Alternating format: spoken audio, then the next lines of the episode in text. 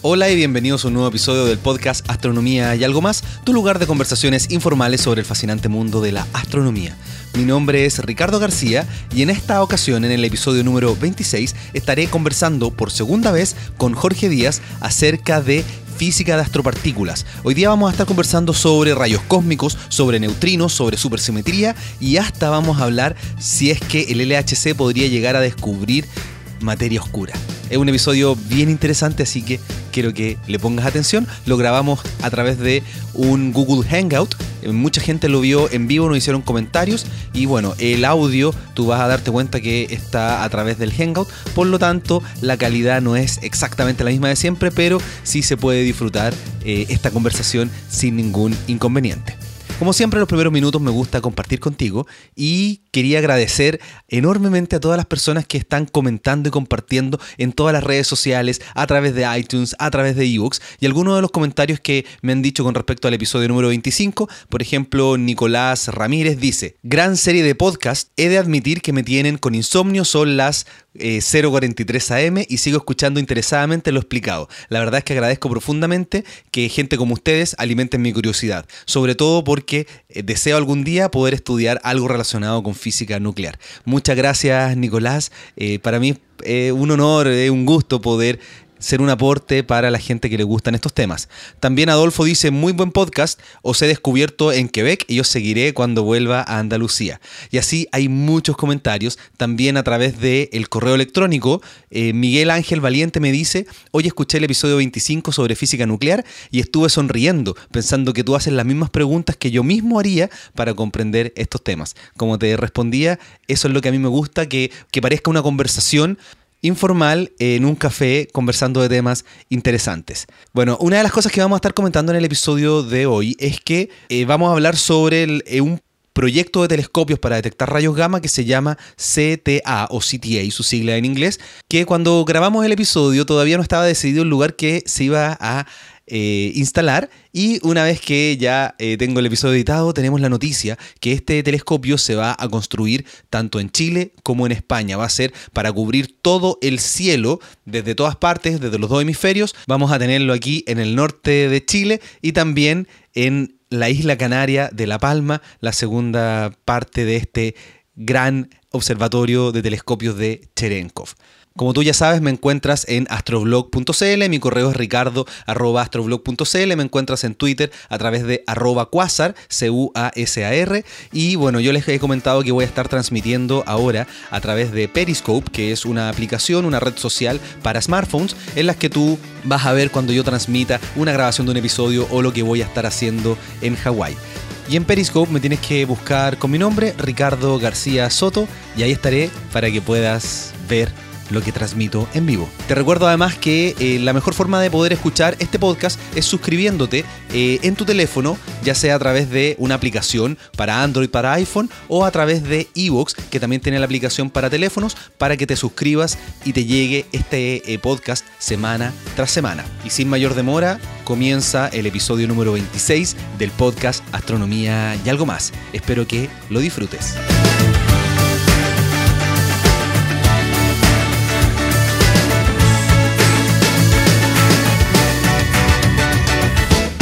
Hola y bienvenidos a un nuevo episodio del podcast Astronomía y algo más. Aquí me encuentro en un hangout en vivo y en directo con Jorge Díaz que vamos a conversar sobre astro, física de astropartículas. Hola Jorge, ¿cómo estás? Bien, ¿y tú Ricardo? ¿Cómo estás? Yo muy bien, aquí contento con lo que vamos a estar haciendo. Nos pueden hacer preguntas en vivo y en directo a través de Twitter, arroba Quasar. El tuyo es arroba jdíaz, guion bajo.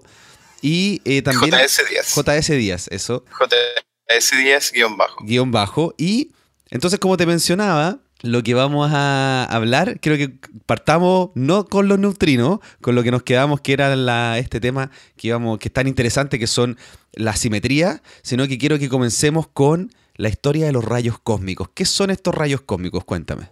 La historia de los rayos cósmicos es bien entretenida. La, la, vez anterior que, que, hablamos te contaba que es como, es bastante como fascinante y de hecho escribir al respecto para el blog que se ha demorado, me ha demorado mucho más de lo que, lo que se esperaba. La historia de rayos cómicos, de hecho, es súper antigua. Ya. Como que lo más importante ocurrió, digamos, en el siglo XX, pero es bastante antigua porque todos, no, sé si alguna vez en, física estudiaste cargas eléctricas y cosas así. Sí. Eh, aprendiste algo que se llamaba la ley de Coulomb. La ley de Coulomb es una fórmula que podemos ignorar por ahora, pero básicamente te dice cuando tienes cargas del mismo signo, se repelen y cargas de opuestos signos se atraen. Ese es como, digamos, lo más básico de, claro, la ley de Ni siquiera es necesario hablar de la ley de Coulomb para, para conocer esa, ese principio. Claro, el asunto es que el Coulomb, el mismo que desarrolló la ley de Coulomb, tenía un aparato en esos tiempos, este, este estoy hablando de los años 1700, si no me equivoco, puedo tener el número ahí un poco nuevoso, pero es cerca de los 1700, tenía un aparato que se llama eh, electroscopio que es un aparato súper, súper sencillo que cualquier persona lo puede hacer en su casa. Eh, necesitáis como un frasco de vidrio, un pedazo de alambre y una lámina de, un par de láminas de papel de aluminio y se puede fabricar. Es algo que yo recomiendo a toda la gente, sobre todo a la gente con niños, que vayan a YouTube y busquen simplemente, o Google, que pongan cómo fabricar un electroscopio y van a ver que es algo que les va a tomar cinco minutos y un instrumento bastante interesante. Yo también me voy a hacer uno, yo no he hecho ninguno. En serio, no, yo me hice uno cuando estaba, digamos, no sé, como en la básica más o menos. Y es lo más cercano a lo que puede hacer, es que, que es como hacer magia casi. Yo, lo que hice, eh, pero ya en la universidad, que fue muy entretenido, es hacer un magneto con una pila. Y entonces andaba con un ah. cable tomando clips por todas partes. Claro.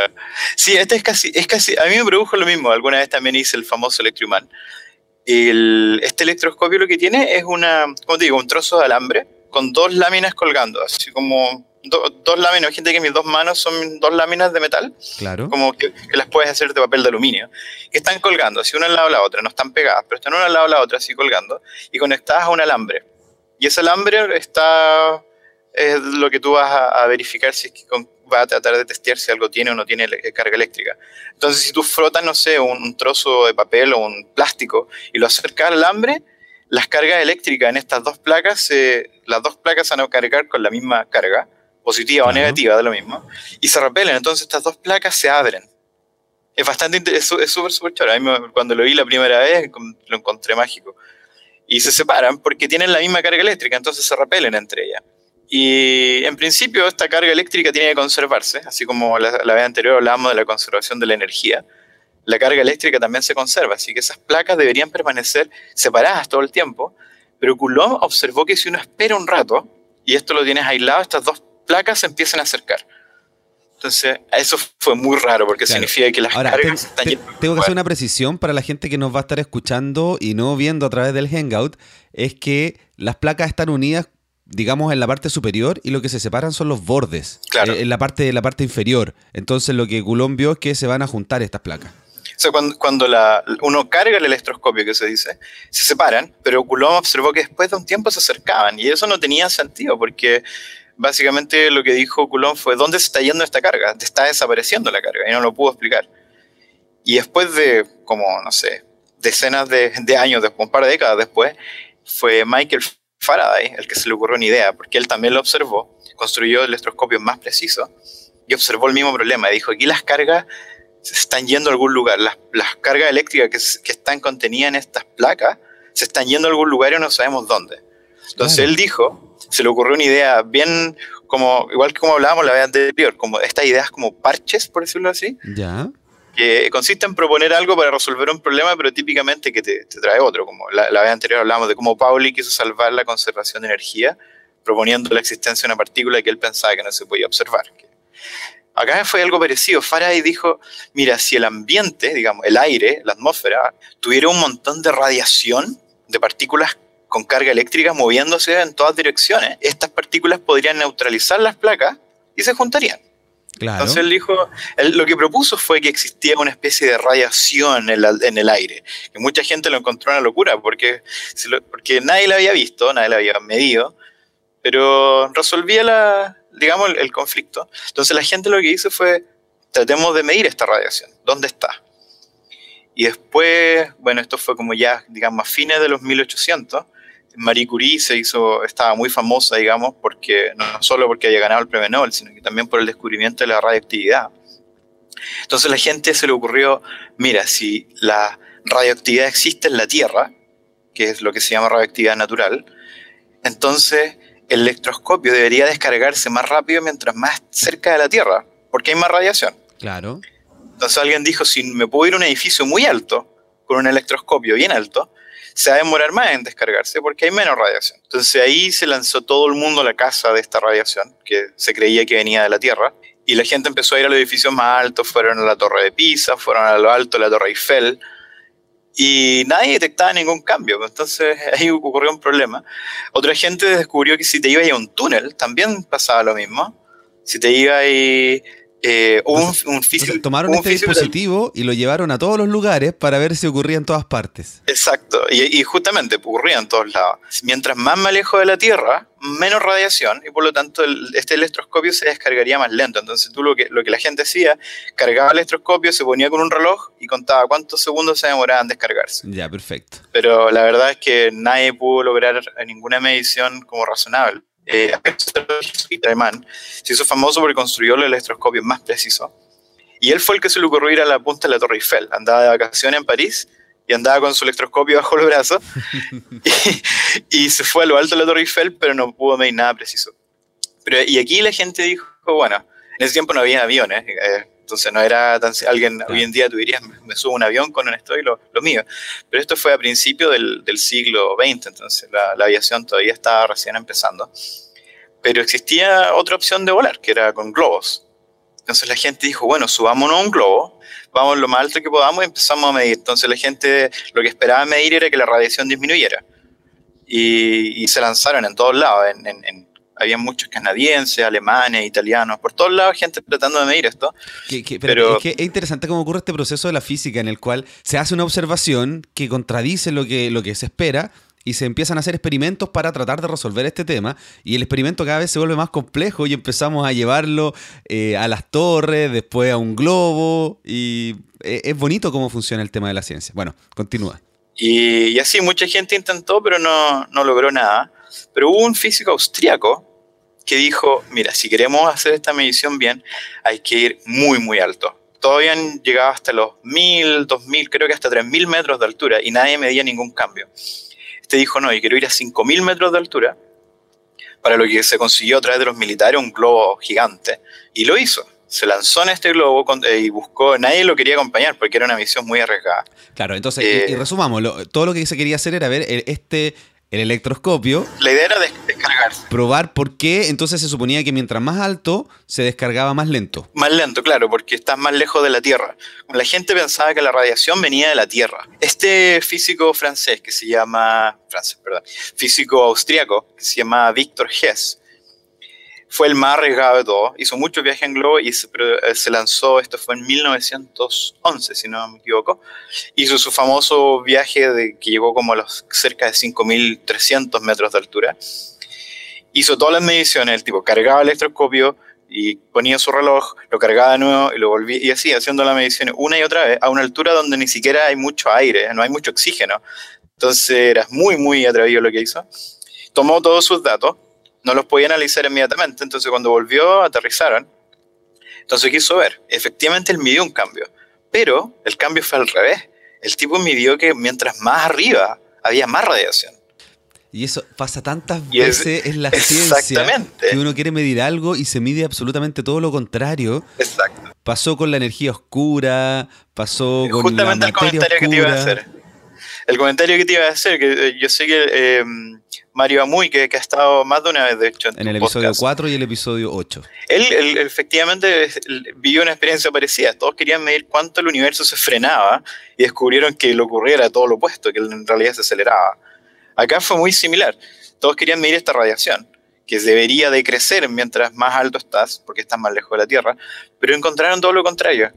Y bueno, Víctor Hess fue, él propuso que existía una radiación eh, él no le llamó rayos cósmicos, a propósito. Eh, igual que con la historia de Paul, nunca le puso neutrino al neutrino. Eh, Víctor Hess, que es quien descubrió estos rayos cósmicos, no le llamó rayos cósmicos, le llamaba simplemente esta radiación. La gente le llamaba radiación de Hess, en honor a él, porque él básicamente la descubrió. Pero um, con esto Hess se volvió muy famoso en todo el mundo y una vez que él, hizo eso, todo el mundo se lanzó a globos más grandes y a más y más altura para verificar y efectivamente todo el mundo verificó su, su descubrimiento.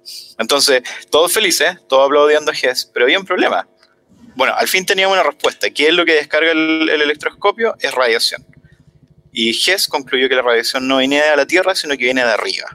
Entonces aquí la pregunta obvia es, ¿de dónde viene? Claro. ¿De dónde viene esta radiación? Y la respuesta como más obvia era pensar, bueno, si viene desde el cielo, eh, gente pensó en las nubes, más osados pensaron en el sol, de hecho el, el, famoso Nikola Tesla, muy, muy conocido por todas sus invenciones en, en, el área del, del, electromagnetismo. Sí, que hay varias personas que me han pedido algún episodio sobre, ¿Ah, sobre ¿sí? su vida, sí. Sí, Tesla tiene una vida bastante interesante, es un inventor de estos tipos geniales, y Tesla estaba como un poco obsesionado con darle electricidad gratuita al mundo o algo así.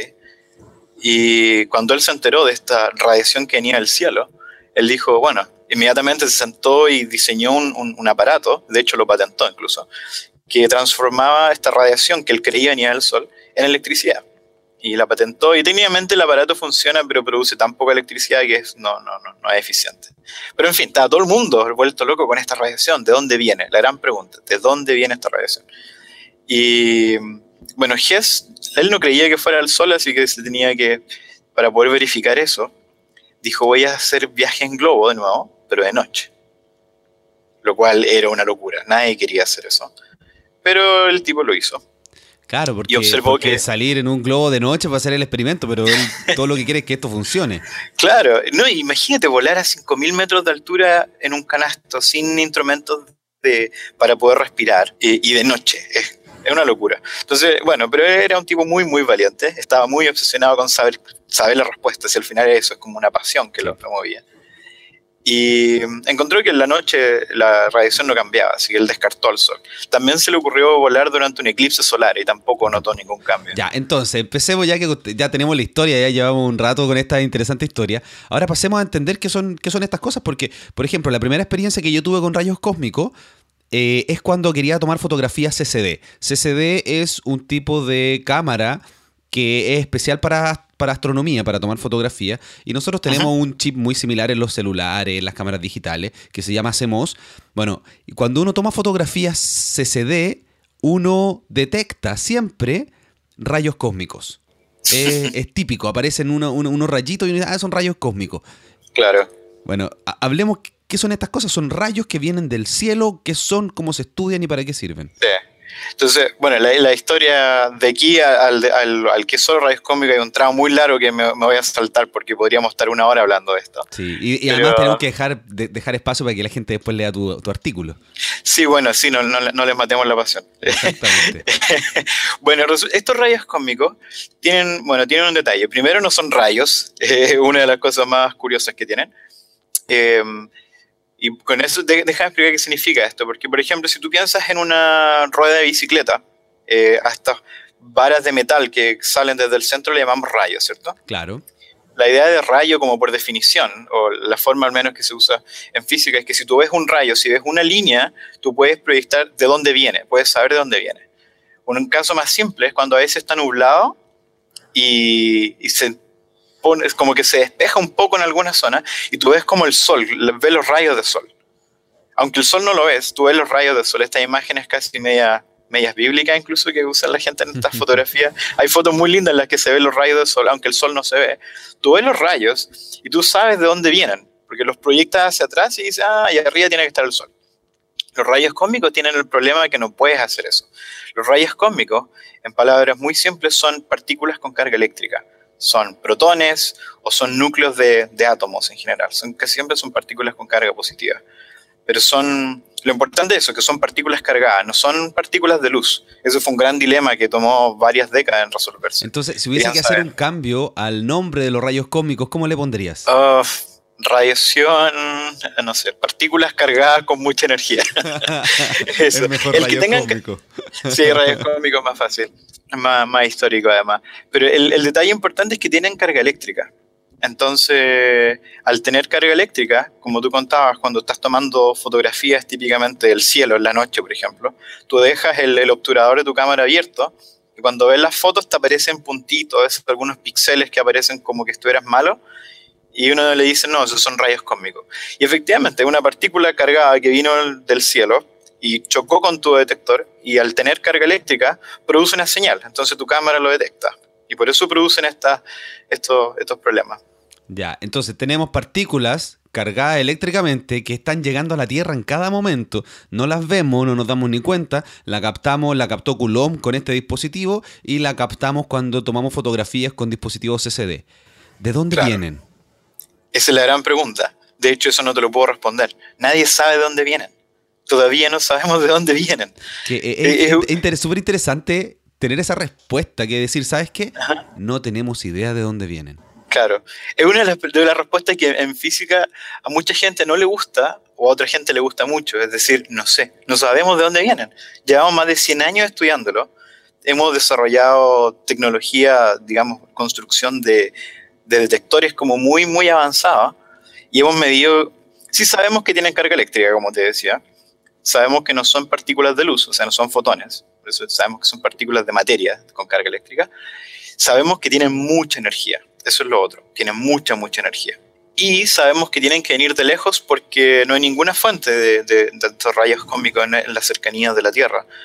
Entonces, esto es lo que dio origen a lo que la gente le quería llamar astronomía de rayos cósmicos mucha gente dijo, hagamos astronomía con esto. Tenemos, estas partículas deben ser producidas en eventos cataclísmicos, en, digamos, eventos astrofísicos, explosiones, estrellas que chocan o agujeros negros que se tragan estrellas o cosas así.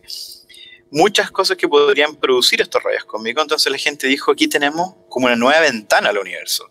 Son, son, de hecho, hasta el día de hoy se les llama mensajeros cósmicos, porque básicamente traen información desde muy lejos el problema es que no podemos. Mensajeros conmigo, un buen nombre. es que es que es que es que es el, nombre, un nombre muy muy sugerente porque es, y bastante apropiado, porque estas partículas vienen viajando desde muy lejos eh, nos trae, y nos traían, digamos, como, como, que acarrean información de eventos que están muy muy lejanos.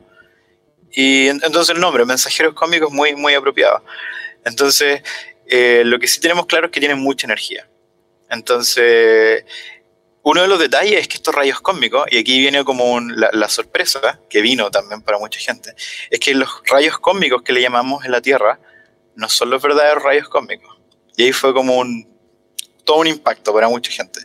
Porque estos rayos cósmicos chocan con la atmósfera, digamos con los átomos de la atmósfera, y al chocar ocurre lo mismo que ocurre, no sé, en el LHC hoy en día, en el que chocas dos protones de frente y tú has visto probablemente las fotos del, del, CERN que publican en Twitter o en Facebook. Tú ves que no ves el choque de las dos partículas, ves como una ensalada de partículas que salen en todas direcciones. En la atmósfera pasa lo mismo. Llega un rayo cósmico, choca con, la, con un átomo de la atmósfera y produce el, el nombre técnico, de hecho, es lluvia. Le llaman lluvia de, de partículas. Es una lluvia de partículas que se les llama secundaria. Primaria se llama el rayo cósmico que llega y choca con la atmósfera. Pero eso no lo vemos. Entonces, nosotros el mensajero estamos bajo cósmico la es como jugar al teléfono. El mensajero cósmico del rayo cósmico que choca en la, alta atmósfera y después rebota y genera otras partículas que son las que nosotros recibimos. Justamente, es, es, el teléfono está bueno. Es como, es como que tengas a alguien con un mensaje y eh, le das partes del trozo del mensaje a distintas personas y que se distribuyen. Entonces, lo que nosotros medimos en realidad son estas partículas que se llaman secundarias. Se, se les sigue llamando rayos cósmicos pero se les llama rayos cósmicos secundarios, porque estos se crearon en la atmósfera, no, no, fueron creados en un, por un evento astrofísico, fueron creados por el rayo cósmico primario que llegó. Y eso es lo que, lo que tenemos que medir. Entonces, una persona que se le ocurrió una idea bastante inteligente, cuando no sabíamos estas cosas, este es un físico francés que se llamó Pierre Auger, él creó unos, unos detectores y los, puso, los tenía en una mesa, no, no, un mesón, digamos, y se dio cuenta que hay veces que un rayo cósmico chocaba con su detector y lo activaba. Entonces él tenía, no sé, probablemente, a veces se les pone detectores de sonido. Entonces cuando un, rayo cósmico choca, tú escuchas un clic, clic, clic. ¿Alguna vez probablemente has escuchado este típico contador Geiger? que muestran en las películas o en, o las series de televisión, que es un aparatito la, que... La radiación. Es, la misma idea, cuando llegan estas partículas y se escucha ese sonido, decimos, y mientras más fuerte el ruido, más radiación. Tú lo puedes conectar, de hecho, puedes fabricar un detector de estos rayos cósmicos y conectarlos a un parlante y los puedes escuchar. Y este, este Pierre Roger se dio cuenta que hay veces que un rayo cósmico activaba más de un detector. Entonces él dijo, esto está malo, ¿cómo es posible que, que active más de un detector si es una sola partícula? Entonces él dijo, no, lo que estoy detectando son entonces estos mensajeros chiquititos, los secundarios. Entonces él se le ocurrió esparcir muchos detectores en la mesa, porque dijo, si mido la energía de cada uno de estos chiquititos, de estos secundarios, la sumo y encuentro la energía del primario. Claro. Que una idea muy, muy simple, pero es genial. Es como decir cuánta lluvia está cayendo y en vez de tener solo un, un estanque con agua para, para, recibir el agua, es como poner harto, como poner hartos baldes a recibir agua. Medición. Ahora, es una medición donde no podemos conocer muchos elementos del rayo cósmico primario, pero sí podemos saber lo que tú dijiste que es súper importante, que hablamos en el episodio 23, que se conserva, que es la energía. Claro. Vamos a ver la energía del rayo cósmico primordial, por así decirlo, o primario, que es el que primario la palabra, Es que me gusta generar otro, otras analogías. sí, la, la idea de, de, de Peter Oyer fue bastante simple y fue recibida como con un aplauso, digamos, porque inmediatamente la gente dijo, esta idea es genial construyamos muchos detectores, los, pone, los esparcimos en una mesa y medimos. El problema que encontró Jer fue que estas lluvias de partículas, él empezó a poner más y más detectores más alejados, varios metros entre ellos, y seguían activándose muchos detectores al mismo tiempo. Significaba que estas lluvias de partículas, digamos, llegaba al primario y producía una especie de cono de partículas que se producían en la atmósfera. Eran gigantescos, cubrían un área muy grande. Entonces él dijo, vamos a tener que poner detectores separados por cientos de metros y vamos a seguir detectando estas lluvias. Y es justamente lo que la gente hizo, construir todos estos observatorios de rayos cósmicos son nada más que detectores esparcidos en un área muy grande. Entonces tú lo que buscas es un terreno, un, digamos, un peladero muy grande, y construyes detectores separados por cientos de metros. o sea, hay observatorios de rayos cósmicos. Sí, sí. Desde que Oyer tuvo esta idea, se desarrollaron los, estos famosos observatorios de rayos cósmicos que cubrían, no sé, un par de cientos de metros, cientos de hectáreas, digamos, y empezaron a crecer y a crecer, porque Oyer se dio cuenta que mientras los demás energías van a producir estas lluvias en superficies cada vez más grandes. Y de hecho, hoy en día el observatorio de rayos cósmicos más grande está muy, muy cerca de donde estás tú ahora. Hay una ciudad, en, un pueblo en Argentina que se llama Malargüe, que está a la altura de la séptima región. Ya. Al otro lado de, de los Andes. Eh, está a la altura de Talca, yo soy de Talca, entonces eh, recuerdo desde muy, muy chico haber escuchado de, que algo estaban haciendo en Argentina. En la Pampa Argentina, cerca de Malargüe, hicieron, construyeron, esto es, esto es una agrupación de cientos de físicos de todo el mundo, es un observatorio internacional que se llama justamente Observatorio Pierre Auger, obviamente en honor a, al físico francés, en el que tienen estos estanques para medir estos rayos cósmicos separados por kilómetros y cubren una superficie pero enorme, gigantesca. Bueno, ahora, ahora quiero que nos desviemos un poquito hacia las posibles eh, teorías acerca del origen de los rayos cósmicos y aquí, ya que estamos a través de un live hangout, eh, nos están haciendo preguntas directamente a través de Twitter. Ah, ya. Eh, aquí Jaime Navarro está preguntando, ¿los rayos cósmicos podrían venir de las supernovas? De las supernovas. Sí y no. ¿Cómo, es posible? Esa no es una buena respuesta. No, no, no, no es una buena respuesta. No, no. no el, los rayos cósmicos, bueno, como te decía, no sabemos de dónde vienen, pero sí hay una idea de cómo, de cómo se aceleran. El gran problema de los rayos cósmicos es que al tener tanta energía, la gente no se le ocurrió ningún método para acelerar partículas, para que tuvieran tan, tan, tanta energía. Tú sabes muy bien las complejidades tecnológicas que implica acelerar protones en el LHC. Eh, la naturaleza está creando aceleradores en forma natural y nadie se le ocurría cómo. La única idea que tenemos es, eh, fue creada, de hecho, por Enrico Fermi, que mencionamos la vez anterior. Fermi, este gran físico teórico y experimental, eh, que es quien le bautizó el neutrino como neutrino. Claro. Eh, Fermi trabajó en todas las áreas, inventó no solo la física nuclear, o sea, uno de los padres de la física nuclear, pero también trabajó mucho en física de partículas. Nos fuimos de la respuesta a la pregunta si podía ser de es, que justamente, es que justamente te iba a decir eso. Imagínate que tienes dos pelotas, de, dos paletas de ping-pong. Ya. ¿Ya? ¿Tú alguna vez hiciste, has hecho esto de que tomas una pelota de ping-pong y la golpeas con, la, con una paleta, pero muy, muy cerca de la mesa? Sí. Sí, entonces no, dejas la pelota no encima de la mesa, sino que la haces rebotar y le pegas con la paleta y la pelota rebota muy, muy rápido. Claro.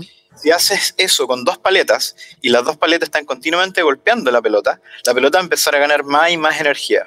Esa es la analogía que usó Fermi para considerar cómo los rayos cósmicos podrían ser creados en, distintas fuentes astrofísicas, solo que en vez de paletas, eh, lo, que, lo que golpean las partículas son eh, campos magnéticos. Las estrellas y, el muchos medios en, el medio, en, el medio estelar, hay campos magnéticos muy poderosos. Entonces, un campo magnético golpea una partícula, de golpea entre comillas, obviamente, una partícula con carga eléctrica siente la presencia de un campo magnético y se desvía. Después siente el otro y el otro y el otro.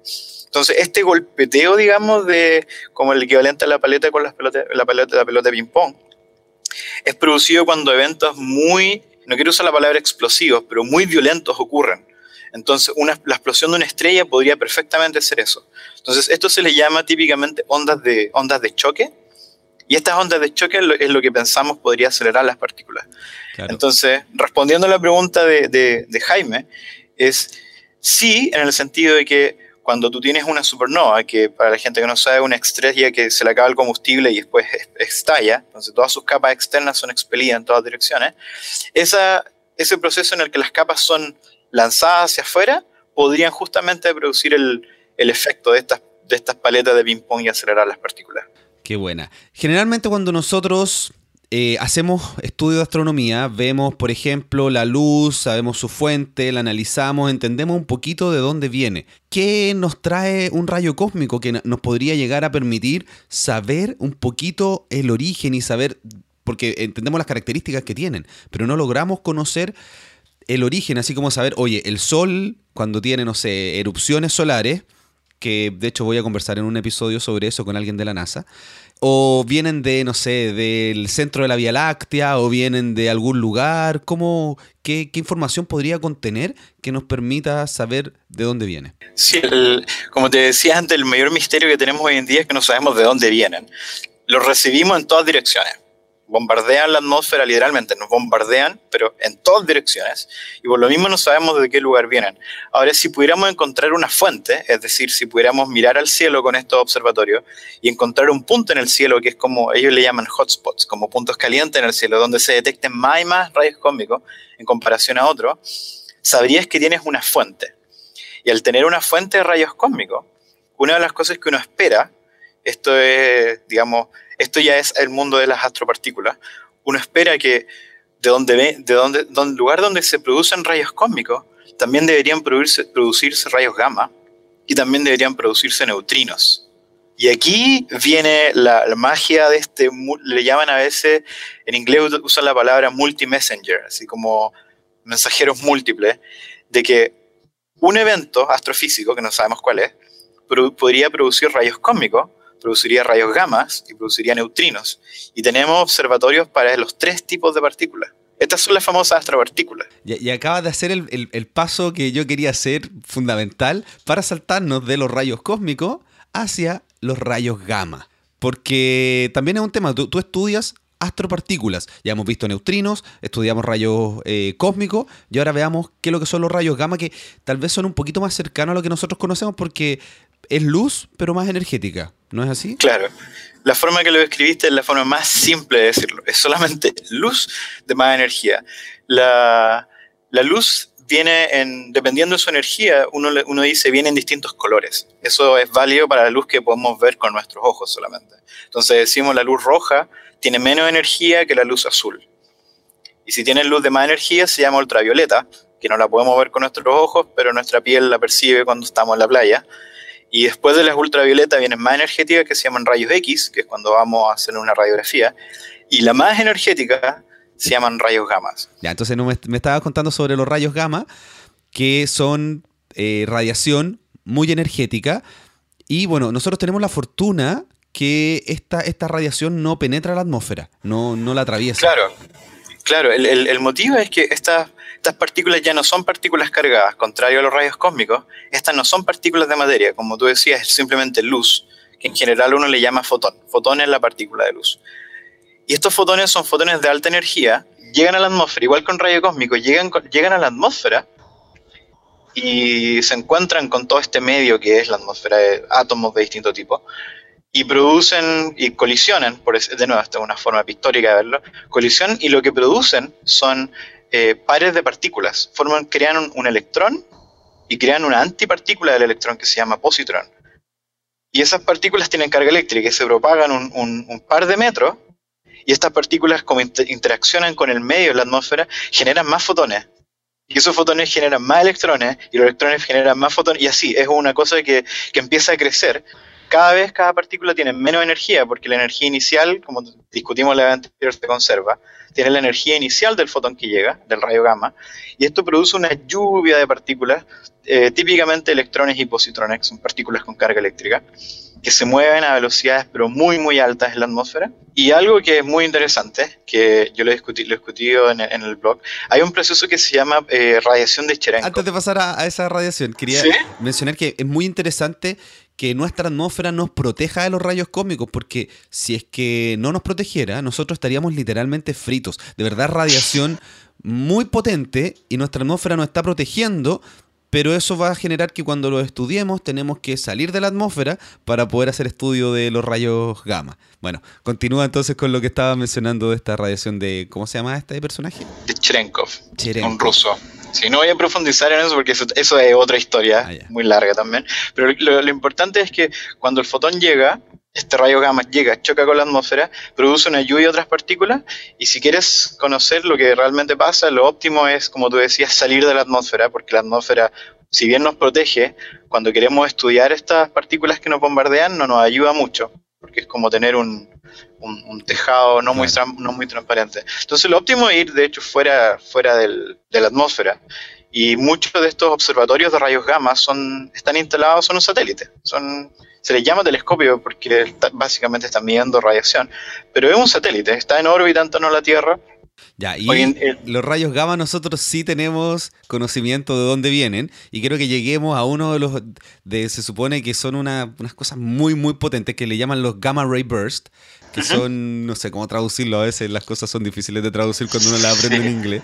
Sí, es el problema con esas palabras. Yo le llamo estallido de rayos gamma. Ya, estallido de rayos gamma, que son de verdad cosas muy violentas. Cuéntame dónde se generan estas cosas y qué nos permite estudiar. Sí, estos estallidos de rayos gamma son como fenómenos muy, se les llama transientes.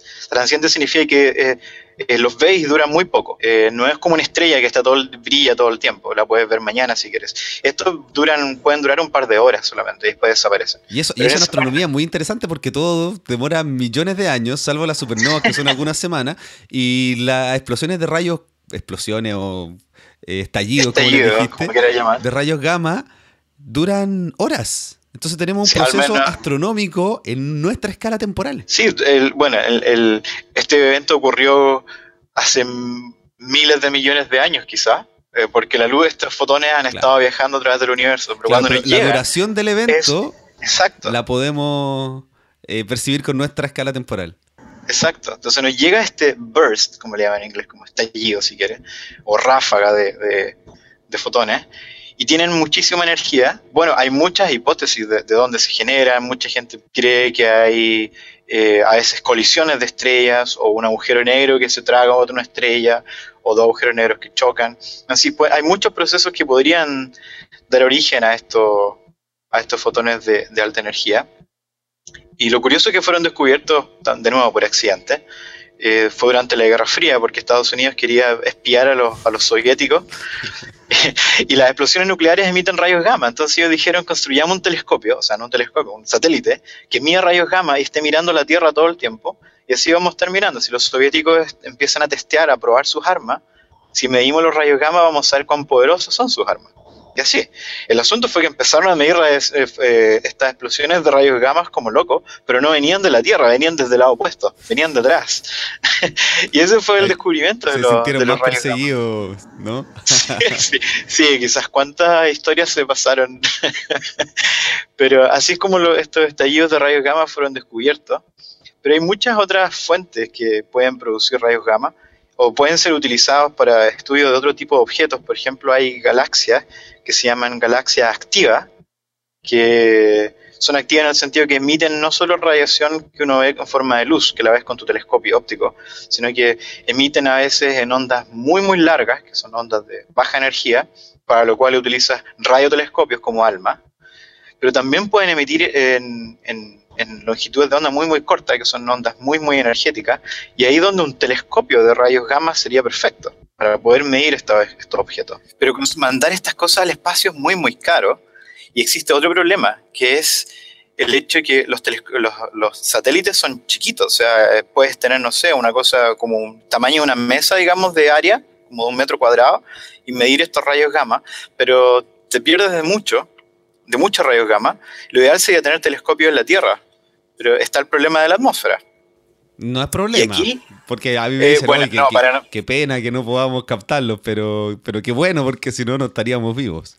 Sí, bueno, es un problema para los, para los físicos en el que quieren medir estos rayos gamma. Pero hay un proceso súper, súper interesante que ocurre cuando cada vez que tienes una carga, una partícula con carga eléctrica, que se mueve muy rápido en un medio como el agua o en el aire, emite un tipo de radiación. De hecho, la, vez anterior lo, lo, conversamos. ¿Te acuerdas que cuando tú me dijiste esto de la, cómo se detecta un neutrino, por qué necesitamos un estanque con agua? Claro. Ese efecto se llama efecto Cherenkov, que es el, Pavel Cherenkov, un físico ruso que, que, descubrió este fenómeno. Y lo que ocurre es que cuando tú mides esta radiación, que un, si alguna vez visitas un reactor nuclear, eh, tú vas y miras la piscina de agua donde, donde tiene el combustible nuclear, estas barras con, con uranio, tienen un, brillan, un azul, pero muy, muy intenso, que a mí, yo cuando lo vi la primera vez, está, fue, pero, lo encontré, pero sensacional. Uno siempre cree que los reactores nucleares van a brillar verde, por lo que uno ve en los cómics o, los dibujos animados, pero no es azul, es un azul muy, muy brillante, y ese azul se llama eh, radiación de Cherenkov.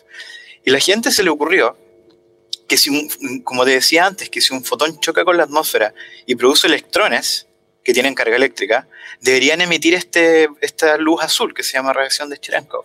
Entonces, diseñaron aparatos no para detectar los fotones que llegan, digamos, estos rayos gamma, pero los fotones de Cherenkov producidos por las partículas cargadas. Y eso es, un proceso, es un método, de hecho, se le llama telescopio de Cherenkov. Son unos telescopios muy, muy lindos. Eh, son lindos, literalmente hablando, parecen una antena como las de ALMA, pero tienen espejo en vez de ser una, cosa de metal Voy a, voy a, dejar en las notas del episodio alguna fotografía a, este, a estos telescopios. Oye, te quería proponer... Estos telescopios de Te quería proponer, porque claro, a mí no me gusta que los episodios queden durando más de una hora, que pasáramos a este tema tan importante que dejamos la, sobre el tema de la simetría, la simetría de Lorentz y que tú querías buscar que esta simetría quizás no es tan simétrica o pasa algo ahí. Cuéntame un poquito ¿Qué son las simetrías en física, en lo que tú haces? Oh, las, simetrías son algo que todos hemos, somos como familiarizados con esto. Imagínate un cuadrado, algo tan simple como un cuadrado. Si un cuadrado lo tomo y lo roto 90 grados, obtengo el mismo cuadrado que tenía al principio, si es que el cuadrado, digamos, no está pintado o está marcado. Y si lo roto otros 90 grados, de nuevo tengo el mismo cuadrado y así. Se dice que eso es una transformación. Rotar el cuadrado, por ejemplo, es una transformación. Cada vez que tú tienes un proceso en el que tú transformas algo, pero queda igual a como estaba antes, se le llama simetría. Perfecto. En el caso de un triángulo, por ejemplo, un triángulo equilátero, que tiene todos sus lados iguales, hay que rotarlo en, ¿cuánto? Ciento... 100, 110, no sé, aquí, aquí, aquí no, no me acuerdo los números. yo, yo, dejo que te compliques solo, no voy a, no voy a responder eso, por favor, adelante. es fácil, es un tercio, es un tercio del, del círculo, por lo tanto son, eh, deberían ser 120, ¿verdad? Sí. 3 por 2 es 120. 3, 3 por 2 es 36. Sí. Si rotas un triángulo en 120 grados, recuperas el triángulo de nuevo. Entonces se dice que un triángulo es eh, la simetría es la rotación en 120 grados. Y el cuadrado es la rotación en 90 grados. Un círculo da lo mismo como lo rotes, lo es igual. Entonces, un círculo tiene una simetría que se llama simetría continua porque da lo mismo el ángulo. Si lo transformas, queda igual. Ya, ¿y cómo, ¿y cómo llevamos eso al mundo subatómico de partículas? Claro, ¿qué tiene que ver esto con, con, con las partículas? Eh, mencionamos la vez anterior a, a la gran Emmy Nether. Emmy Nether se dio cuenta, ella era una matemática eh, de, los tiempos de Einstein. Einstein, de hecho, la admiraba mucho porque tenía una, su, como los insights, ¿cómo se dice? Como la, la, imagen que tenía de la física usando matemática era espectacular. Y ella se dio cuenta que cada vez que hay una simetría en la naturaleza, implica que hay algo que se conserva. La vez anterior hablamos de la conservación de la energía, ¿viste? que la energía no se crea ni se destruye, solo se transforma. La famosa frase que memorizamos en el colegio. Emmy Nether se dio cuenta que había una simetría que producía esa conservación de la energía. La simetría, eh, te puedo dar acá el, spoiler, es que la física no cambia con el tiempo. las leyes de la física son las mismas. Si tú haces un experimento hoy lo haces mañana, el resultado va a ser el mismo. Esa simetría se llama simetría de translación temporal. Un poco rebuscado el nombre, pero... Claro, pero es, algo que uno podría decir que es de perogrullo, así como obvio. Si yo hago un experimento hoy día, o repito el experimento de Galileo, tirando piedritas o cosas, claro. Eh, debería funcionar igual. Claro, pero no es tan... Eso es lo curioso. Es obvio para nosotros porque es lo que experimentamos, pero a nivel de física tú te haces la pregunta, ¿es así o no? Y hay que ir y hacer el experimento, y la cantidad que se conserva es algo que se llama energía. Y así, cada vez que hay una simetría, tú puedes construir estas cantidades conservadas. Claro, y quería simplemente porque a mí me gustan estas cosas que nos dejan pensando, como que nos sacan un poquito de, lo normal. Nosotros, por ejemplo, creemos que la gravedad es igual en todas partes. Pero hay algunas teorías, que todavía son teorías, no están demostradas, que para poder explicar la, la presencia de energía oscura y la expansión acelerada del universo, hablan que la gravedad no es la misma en distintos lugares. Entonces eso es lo que tú, lo que estamos tratando de decir, es como romper los preceptos que uno dice, bueno, el experimento se mantiene siempre en el tiempo. ¿Qué pasa si no es así? ¿Qué pasa si 10 años más adelante yo hago el experimento y cambió alguna de las, de las cientos de constantes fundamentales, como la carga del electrón, como muchas constantes? ¿Qué pasa si estas cosas cambian en el tiempo? Eso es lo que tú estás diciendo. En el, que, canten en el tiempo es una opción. Ahí pueden cambiar en, en, otro sentido. Por ejemplo, una de las cosas que, que yo estudié durante mi doctorado fue qué pasa si tomamos un, un haz de neutrinos. Ese era el experimento era muy choro porque los neutrinos venían de un reactor nuclear, así que todo el, todo el, todo el contexto era súper, súper interesante. yo me sentía en la gloria haciendo esto. Tomábamos un haz de neutrinos, en realidad de antineutrinos producidos por un reactor nuclear que está en Francia, y estos neutrinos se propagan por un par de, cerca de un kilómetro, y ahí está el detector que, los mide. Entonces la pregunta era, si medimos cómo se comportan los neutrinos que se mueven en cierta dirección, ¿qué pasa si rotamos la dirección de este beam, digamos, este haz de partículas? Obviamente uno no puede rotar el reactor nuclear. No. Eh, o sea, sí se, puede, pero, pero es muy complejo. Sí, no, no, no, nos van a dejar hacer eso. Esta es una, una planta de, que genera electricidad, así que era muy, muy cuidadoso con todo. En fin, no podía rotar el reactor nuclear. Pero resulta que la Tierra rota. Entonces, una de las cosas que tú puedes hacer es esperar.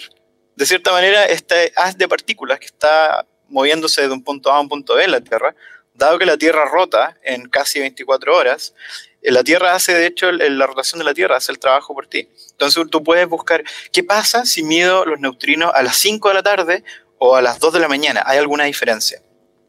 Encontramos que no. Eh, no, no pasó nada. Pero ese es el tipo de, experimentos que tú puedes hacer. Y parte de mi tesis fue justamente calcular cuáles serían estos efectos.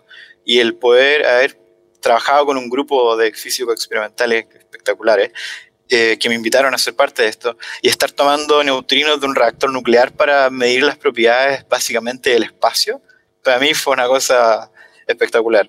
Pero estas simetrías son las que uno espera comprobar. La simetría te dice, no, da lo mismo a qué hora haga el experimento, da lo mismo en qué dirección se muevan, pero hay que buscar. Y, y esa, ese rompimiento de simetría es justamente esta simetría de, de Lorentz que hablamos la vez anterior. Ese es uno de los efectos, hay muchos otros, hay muchos, muchos otros que podemos discutir más adelante si es que, si es que tenemos más tiempo. No, si todavía nos queda tiempo, si por eso yo quise pasarnos a este tema, porque las simetrías nos llevan a cosas bastante extrañas en algunos casos.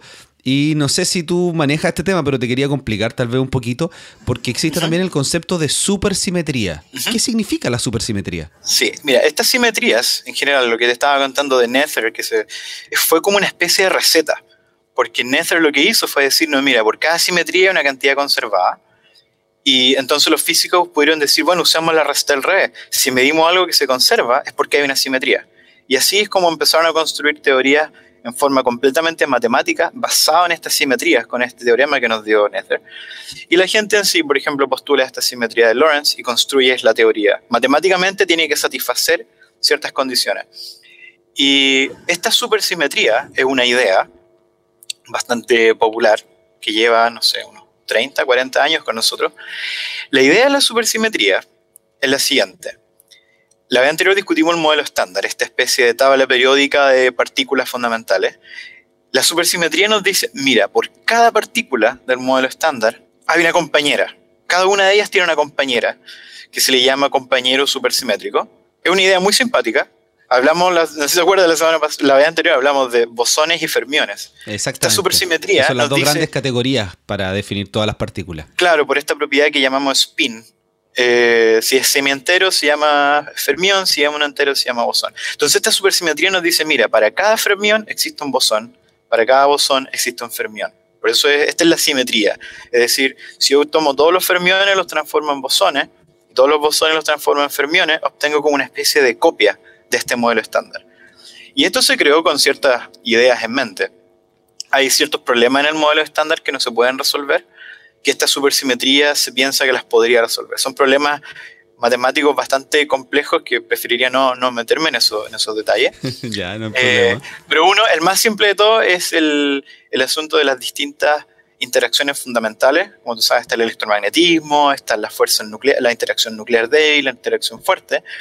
Y cuando se creó esta supersimetría, se dieron cuenta que a, cierta, a mucha alta energía, la, la supersimetría combina estas tres interacciones en una sola que es súper interesante porque significa que son todas, son en realidad como tres manifestaciones de una misma cosa. Es como la electricidad que fluye por los cables de nuestros computadores y el magnetismo que está en los imanes en todos los parlantes son en realidad dos manifestaciones de algo que se llama electromagnetismo.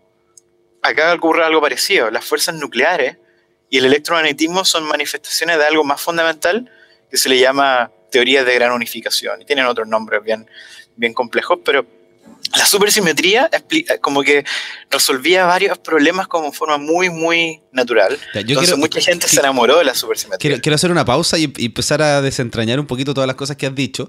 Tú mencionaste que todos los fermiones tienen un bosón asociado como su, su super compañero supersimétrico. ¿Eso es así o se está tratando de descubrir? Algunas partículas se le encontró, a otras no profundicemos eso antes de pasar a lo último. Supersimetría, como te decía, resuelve todos estos problemas, pero nos acarrea también, como siempre, un montón de problemas. La pregunta inmediata es la que tú hiciste. ¿Dónde están los compañeros supersimétricos?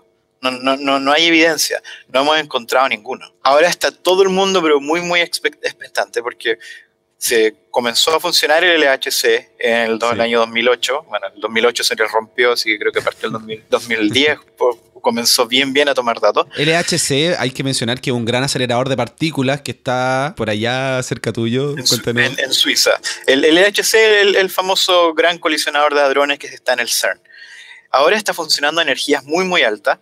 Son 13 eh, TeV, se llama, que es la unidad de energía. Básicamente, la energía con la que están haciendo colisionar protones, que es una energía que nunca se había logrado en el laboratorio.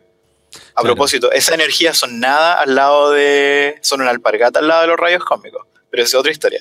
es otra historia. Y bueno, yo sé cómo lo estamos viendo antes de que salga el episodio al aire, pero cuando la gente escuche este episodio, vamos a haber hablado de los electron volt, de cómo se produce esta energía, la vamos a comparar con unas pilas y vamos a poner muchas pilas para poder tratar de hacer eso. Así que se va a entender bien el tema de la cantidad de los tera electron volt que tú estás mencionando. Sí, entonces este, el LHC ahora está chocando protones con tanta energía que mucha gente cree, mucha gente apuesta, literalmente hay gente apostando plata, físicos entre ellos, es por, por bromear más que nada, están apostando dinero, están apostando botellas de vino carísimas, están apostando muchas, muchas cosas, que estas partículas supersimétricas puede que aparezcan en el LHC. Ya, ¿y tú qué crees? Hagamos una apuesta aquí mismo.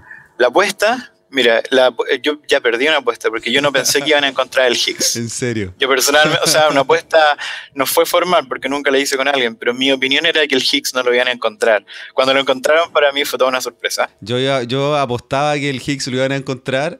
Esperaba que no lo encontraran, pero... No, si no, si no lo hubiesen encontrado hubiese sido más entretenido. Sí, yo creo que no van a encontrar las partículas supersimétricas. Mira, yo te voy a ser bien honesto. Yo no soy muy... No soy un fan de la supersimetría. es así, así lo puedo decir. Si encuentran supersimetría, lo encuentro interesantísimo. Y, probablemente me voy a sentar, me voy a lanzar de cabeza a estudiar supersimetría. Pero honestamente ah, no, no me... Tú vas a ser entonces de los que si funciona te vas a meter en el tema. Yo creo que es que, es que mira, la verdad, como te decía, de corazón no, soy muy fanático de la idea de la supersimetría, aunque algo que curiosamente no puedo decir muy fuerte, porque en el instituto en el que estoy ahora, acá en, Alemania, en una oficina un poco más a unos pasos de acá, es, la oficina de, de una de, de, las personas que inventó la supersimetría. Eh, pero, en fin. No habla eh, español para que lo tengamos en el podcast, ¿no? No, no, no, sí, él, él, ya murió, ah. pero es un profesor, un profesor que murió. Pero es, curioso que hay un, donde está la fotocopiadora acá, está todavía la pizarra, de hecho, el lugar donde está la pizarra donde él inventó la parte de la supersimetría. No es una sola persona, pero en fin. Pero yo no soy muy amigo.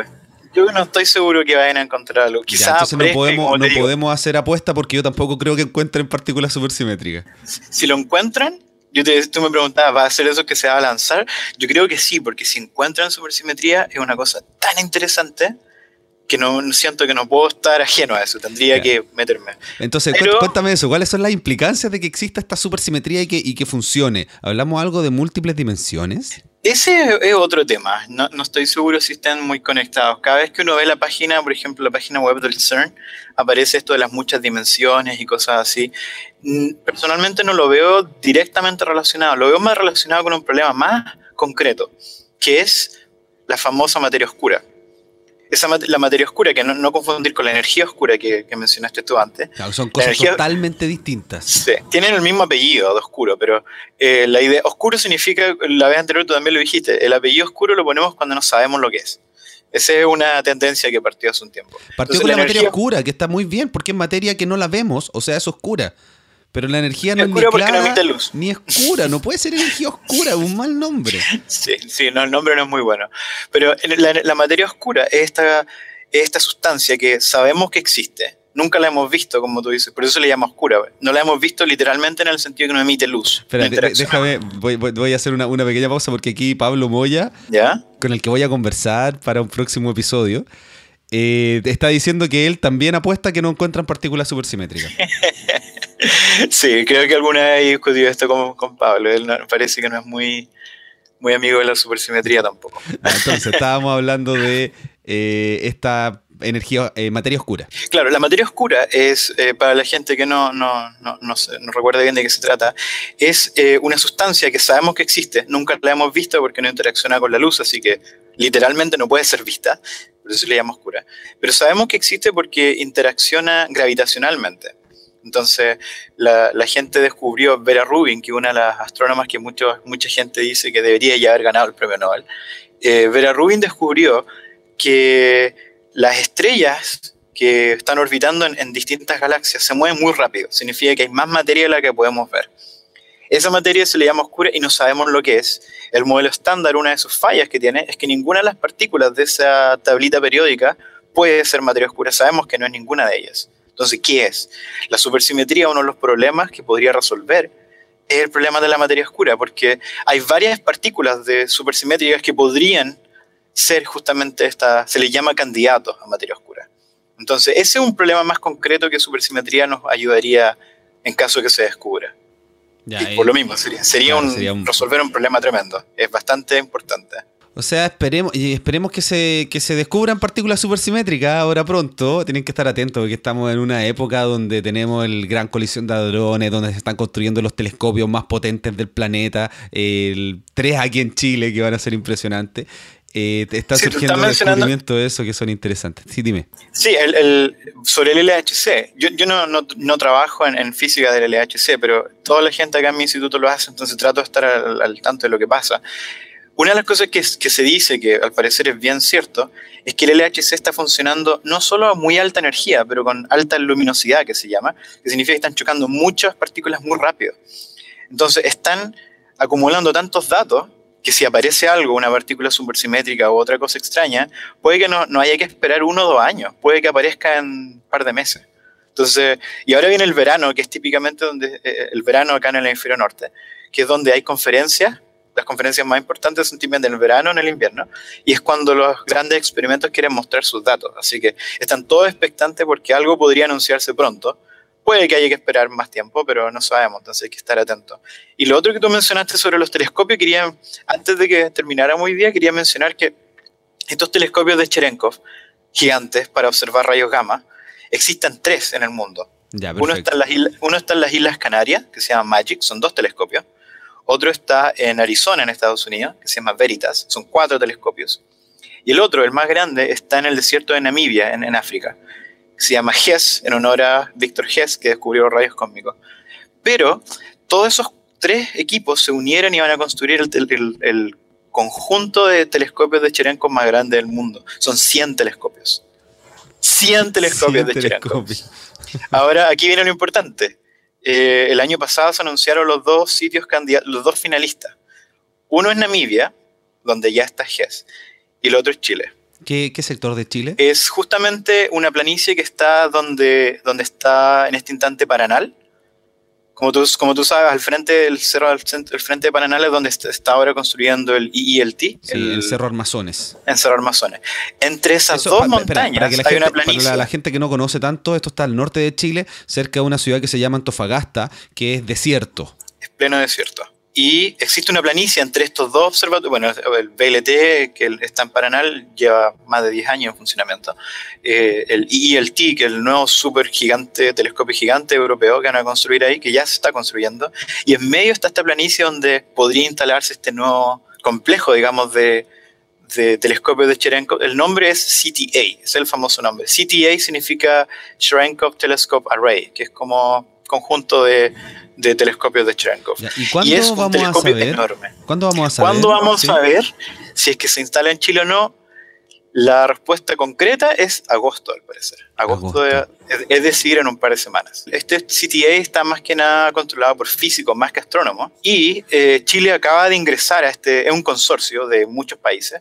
Y Chile, curiosamente, no era parte de este consorcio pero gracias a, que varios astrónomos y físicos en Chile se interesaron en esto, he sido de hecho parte con, este grupo, eh, se, reunieron y escribieron todo este proposal para enviarlo, una propuesta para que Chile fuera parte. Y ahora Chile es parte del consorcio. Ahora lo que todos estamos cruzando los dedos es que se instale en Chile. Vamos a ver, vamos a saber en un par de semanas. Así que el más grande, el más grande telescopio de rayos gamma puede que se instale en Chile. En Chile no se hablaba, lamentablemente no se hablaba mucho al respecto yo cuando eh, planteé hacer esta serie en, mi blog de escribir sobre estos mensajeros cósmicos, la meta es justamente escribir sobre rayos cósmicos, está casi listo. El siguiente rayos gamma, porque quería contar de qué se trata este famoso CTA, eh, cuando publiques el, el, podcast, hay un video cortito que es una animación con este CTA, te lo voy a enviar, porque es muy, muy choro y son unos telescopios. Como digo, son 100 telescopios.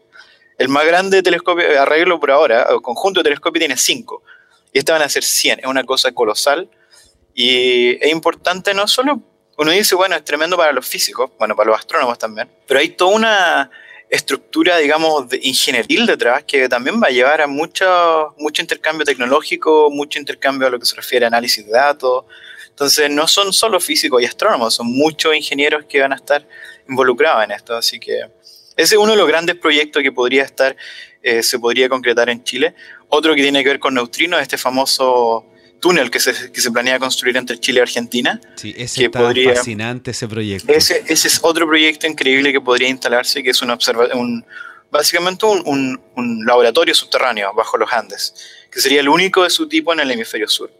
Bueno, eso da para mucho más, así que no me, voy a, Oye, no me quiero eh, eh, Jorge, quería agradecerte por estar nuevamente aquí en un episodio del podcast. Ha sido una conversación muy interesante y espero que cuando tengamos noticias al respecto del CTA o noticias al respecto de lo que pueda hacer el CERN, eh, podamos conversar y, seguir compartiendo estas cosas tan interesantes que, que, son las que tú haces, que son la física de astropartículas. Muchas gracias. Gracias a ti y bueno, ojalá que no, ojalá que haya otra otra ocasión, porque me gusta mucho hablar de estas cosas, así que nos vemos en la próxima. Mira, si, yo viajo a Alemania o tú vienes a Chile, habría que hacer uno en persona para tener la mejor calidad de audio posible, yo llevar este tipo de micrófono, etcétera. Mira, si voy a Chile te aviso. Si voy a Chile te aviso y, nos vemos allá. O nos podemos encontrar en Hawái ahora en agosto. Ah, no, dudo que yo. mira, si me pagan el pasaje, voy feliz. a, mí, a mí me pagan el mío, así que. Bueno, ya. Eh, muchas gracias. Nos vemos en la próxima.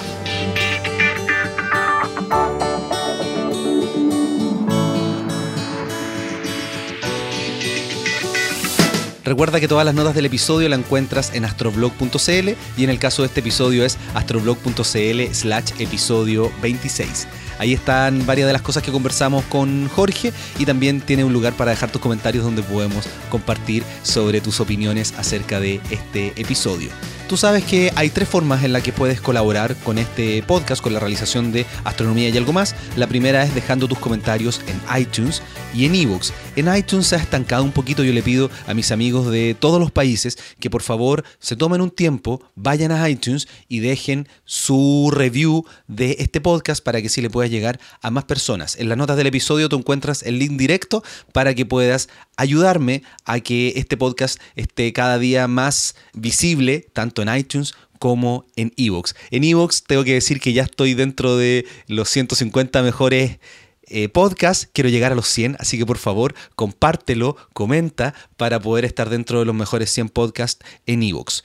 La segunda forma es que compartas este episodio con tus amigos, familiares, colegas, comentándoles a través del boca a boca, que es uno de los métodos donde más gente ha llegado. Eh, yo lo sé a través de la lista de correo, donde me escriben, me comentan cómo llegan hacia este podcast. Así que por favor, si quieres colaborar, tienes que compartir con quienes conoces que existe el podcast Astronomía y algo más.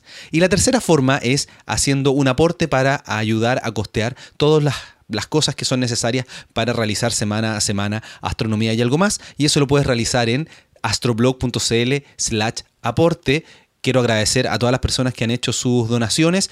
De verdad, esto se ocupa 100% en hosting, en software, en edición, en todos los elementos necesarios para tener la mejor calidad de audio, tener los mejores invitados y que Astronomía y algo más te llegue semana a semana.